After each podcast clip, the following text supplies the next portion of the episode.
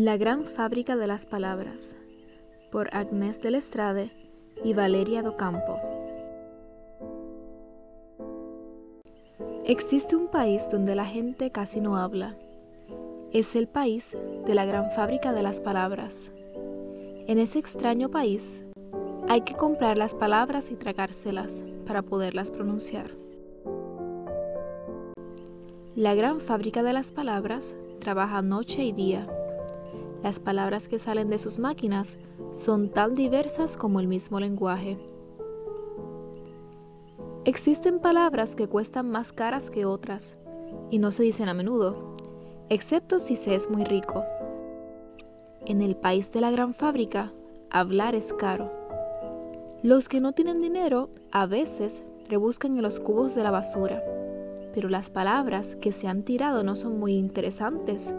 Hay muchas cagarrutas de cabra y huesos de conejo. En primavera, las palabras pueden comprarse en las rebajas.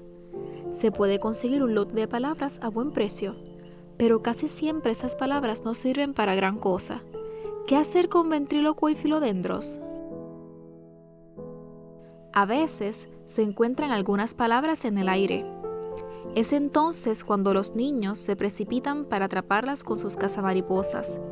Se sienten muy orgullosos de poder decir algunas palabras a sus padres por la noche durante la cena. Hoy Bruno ha cazado tres palabras con su red. No las dirá esta noche, pues quiere guardarlas para alguien especial.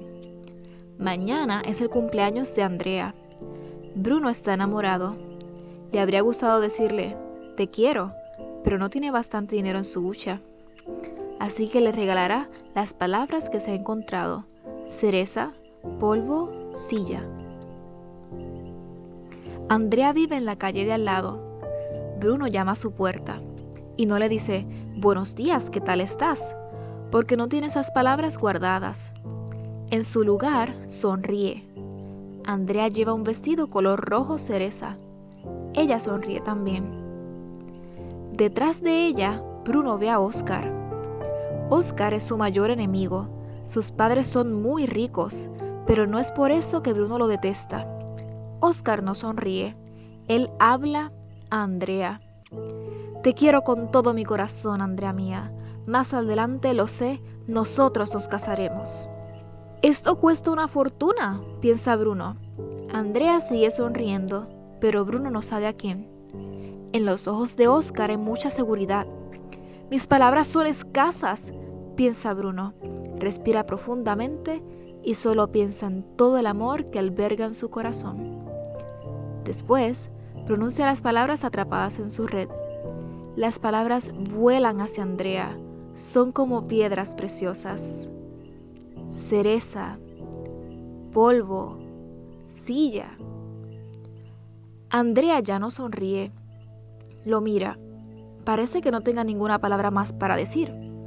Entonces se le acerca despacito y deposita un dulce beso en la nariz de Bruno. A Bruno solo le queda una palabra. Se la encontró hace tiempo en un cubo de basura entre centenares de cagarrutas de cabra y huesos de conejo.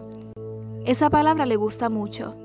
La había guardado para un gran día y finalmente el gran día ha llegado y fijando la mirada en los ojos de Andrea le dice, más.